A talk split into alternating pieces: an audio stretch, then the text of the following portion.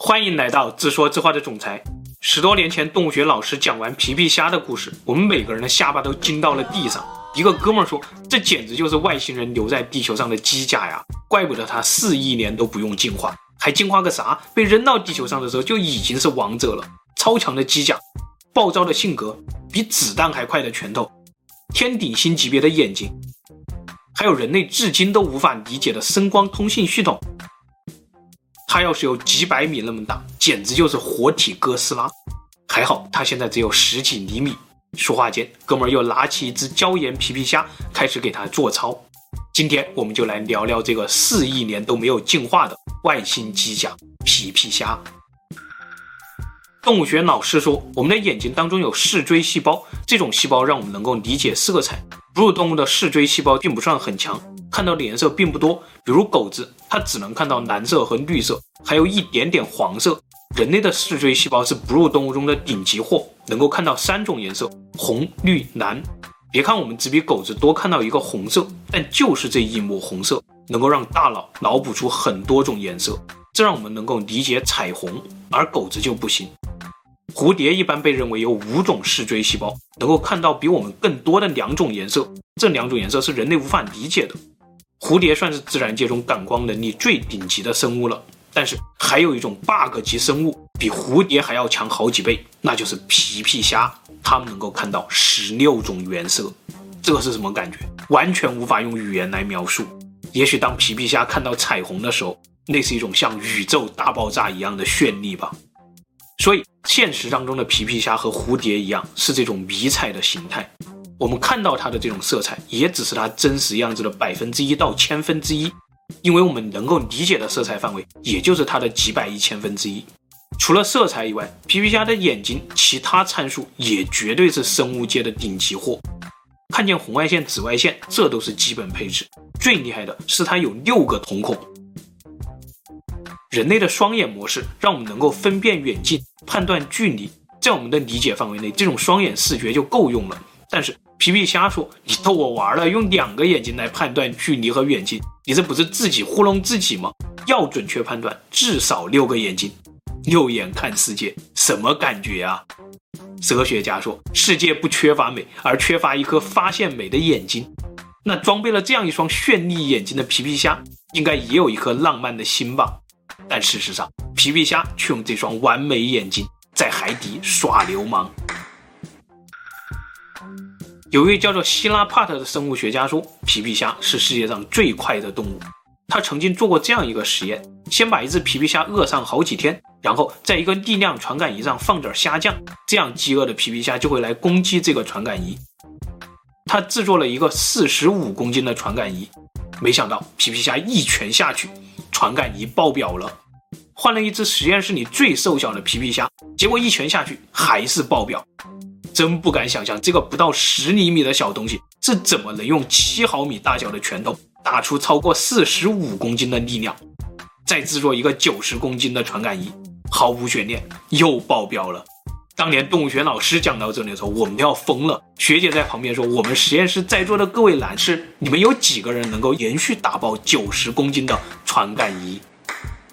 传感仪升级到一百三十五公斤，这次总算 hold 得住了。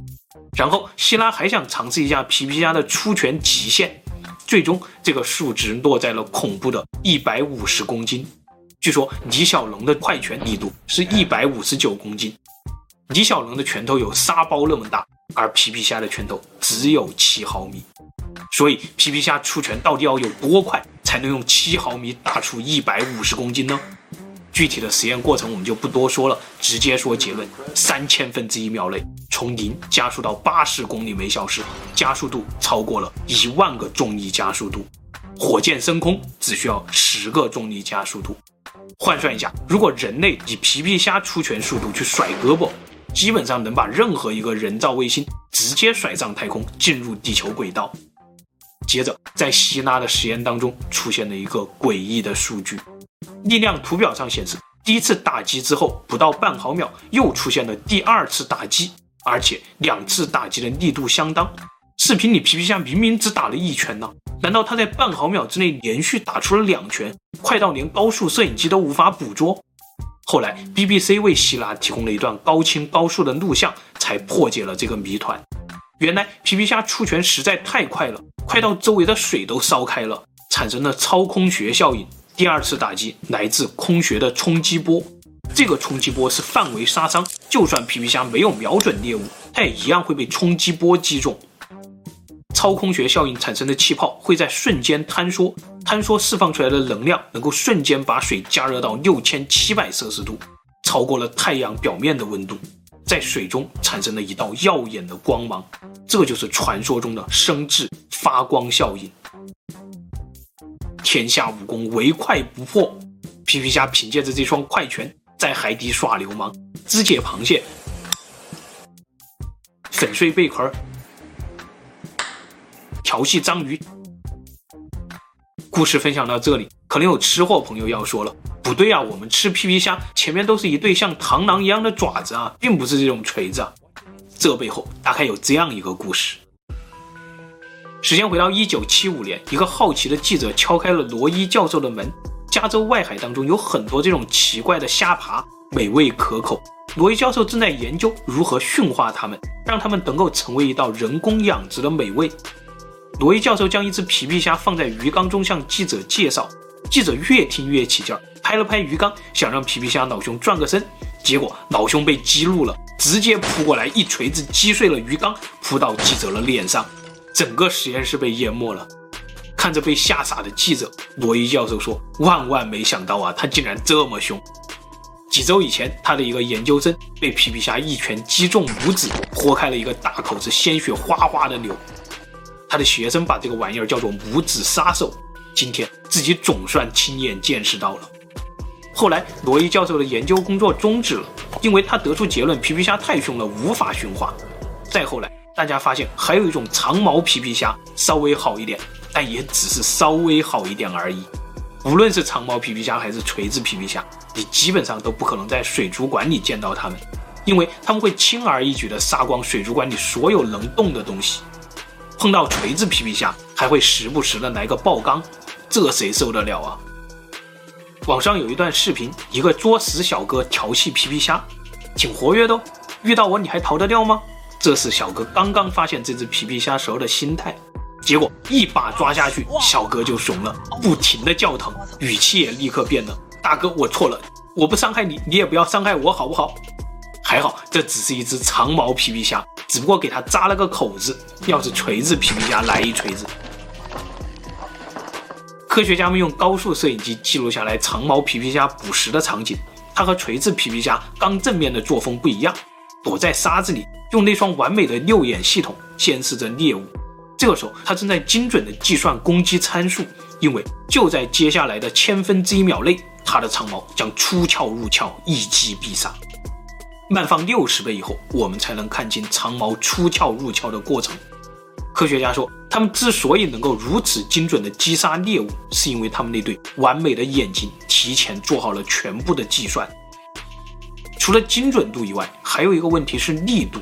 究竟是什么原理让皮皮虾能够爆发出如此强的威力了？我们继续看，匈奴王阿提拉的骑兵为什么能横扫欧洲？成吉思汗的草原骑兵为什么能征服世界？据说两样科技必不可少。第一个就是能够将人固定在马背上的装置马鞍，这样人就可以腾出双手转身射箭。第二个就是体积小巧但威力爆表的黑科技反曲弓，小小的反曲弓能让马背上的射手精准地击穿重甲骑士的铠甲。反曲弓和马鞍有什么共同点呢？那就是数学上的双曲面系统。